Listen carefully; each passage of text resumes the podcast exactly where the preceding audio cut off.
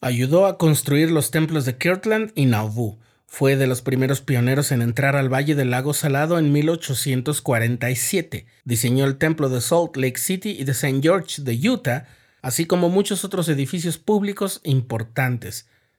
Perfeccionó la acústica del tabernáculo de Salt Lake, lo que lo convirtió en uno de los edificios más favorables del mundo para la música. Acompáñanos a recordar el legado de Truman Angel.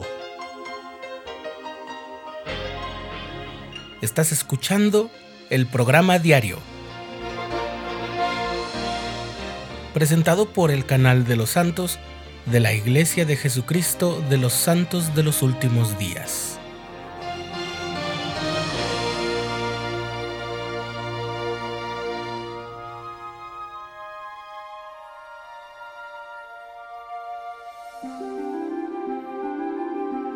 Truman Osborne Angel nació en North Providence, Rhode Island, el 5 de junio de 1810. Sus padres eran James W. Angel y Phoebe Morton. A los 18 años aprendió el oficio de carpintería auxiliando a un vecino de su familia y cuando tenía 21 años, los problemas que había entre sus padres causaron que Angel se mudara con su madre a un poblado llamado China en Nueva York, con los parientes de su mamá. Allí conoció a Polly Johnson, con quien se casó. A inicios de 1833, Truman se unió a la iglesia junto con su esposa y su madre, y al año siguiente sirvió una misión que duró nueve semanas.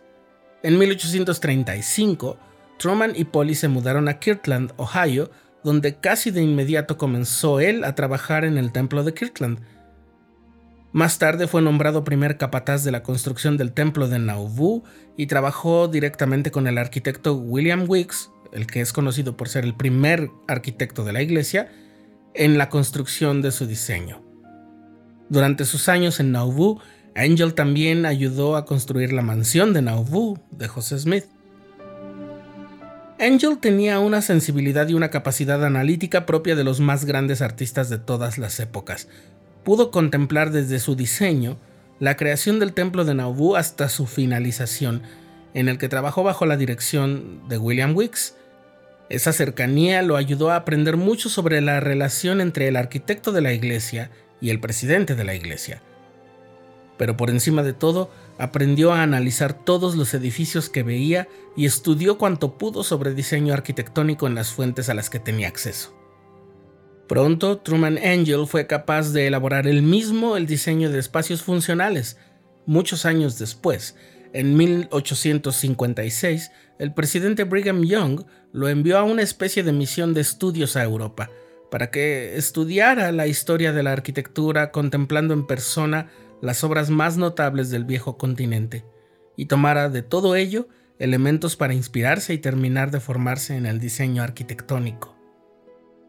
Fue así como Truman Angel finalmente puso la plenitud de su talento al servicio de la obra de salvación cuando diseñó y dirigió la construcción de los templos de St. George y Salt Lake.